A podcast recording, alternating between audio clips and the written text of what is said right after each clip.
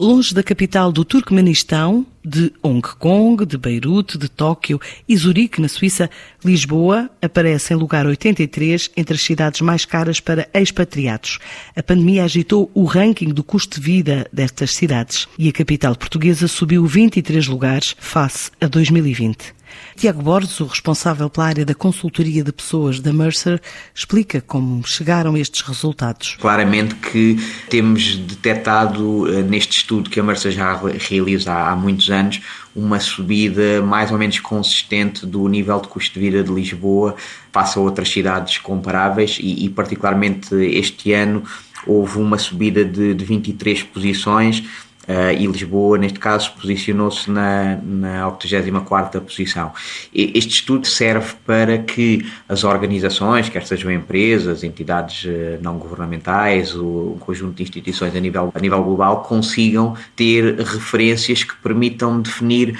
os pacotes de compensação para colaboradores expatriados, para, para colaboradores que, no fundo, têm aqui há uma mobilidade internacional e, no fundo, fazerem o ajustamento aos níveis de custo de vida. Facto, Lisboa. Eh, este ano subiu, mas é uma subida que pelo menos desde 2014, o final da grande crise financeira que, que, que passámos ali no, no, início da década, uh, tem vindo a ser mais ou menos consistente. E, e, e mais do que ser 83 é, é interessante percebermos também o nível de cidades com os quais estamos mais ou menos uh, comparados. Por exemplo, Lisboa está uma posição acima, pronto, praticamente ao mesmo nível de uma cidade como Barcelona. É de facto uma cidade mais cara, por exemplo, como Praga, na República Checa, Lyon, a segunda cidade francesa, ou seja, há, há, há, um conjunto de cidades, em termos de intuição, poderíamos pensar que têm um nível de vida mais barato do que Lisboa e que de facto já não se verifica que seja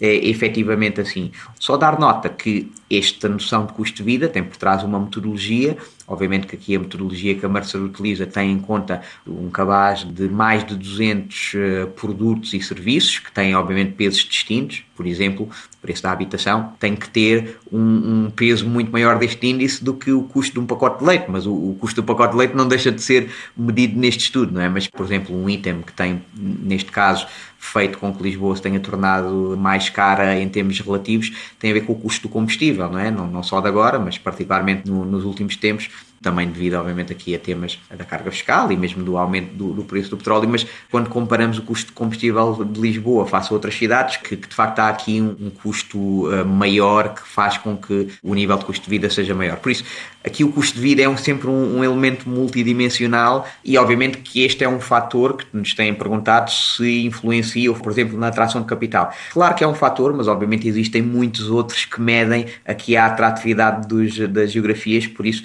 é sempre sempre uma questão multidimensional. São dados de um estudo da Mercer que revelam ainda que muitas empresas inquiridas estão a oferecer opções mais flexíveis para responder a diversas circunstâncias pessoais dos colaboradores.